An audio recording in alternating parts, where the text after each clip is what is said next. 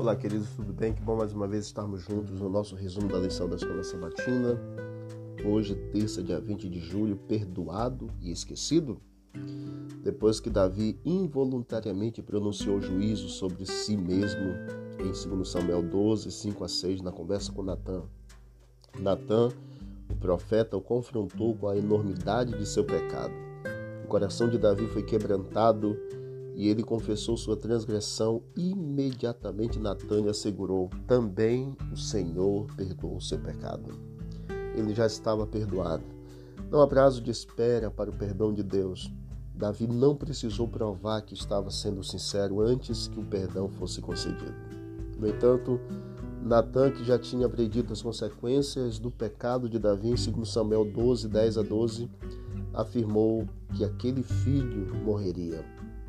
Deus tirou o pecado de Davi, mas isso não significa que o seu passado for esquecido, como consequências viriam a desolação e os problemas familiares. As histórias, por exemplo, de Amon, de Absalão, são dois exemplos de problemas familiares. O bebê que morreu, a desordem familiar.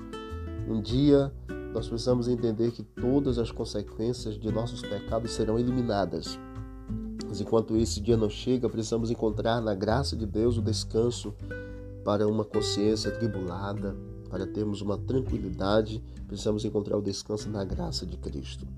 Davi queria ser renovado, e isso é prova quando vemos o Salmo 51, versos de 1 a 6, ele pedindo para Deus a renovação, para que Deus continuasse tendo compaixão da vida dele.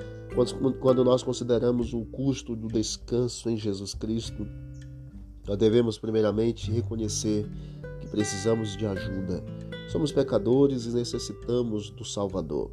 Confessamos nossos pecados e clamamos ao único que pode nos lavar e nos renovar.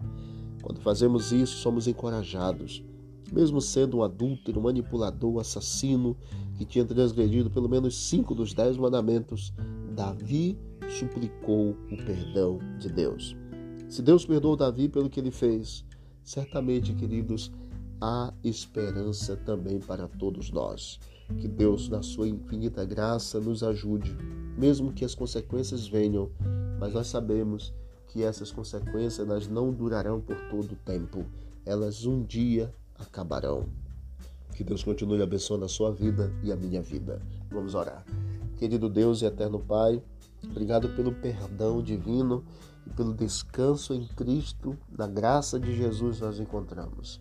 Obrigado, Pai, porque apesar de todas as nossas falhas, o Senhor nos concede o perdão, a paz, a tranquilidade, acima de tudo, a tua salvação. Continue conosco, Pai, durante todos os dias da nossa vida nessa caminhada cristã, nos ajudando em nossos embates, em nossas lutas. E aqui nós pedimos pela saúde também da Rita, que está no leito do hospital, assim como também da mãe da Ângela, minha esposa, minha sogra, que está enferma. Continue cuidando dela e de toda a nossa família. Derrama teu espírito de paz sobre todos. É o que te pedimos em nome de Jesus. Amém. Deus abençoe. Vamos que vamos para o alto e avante.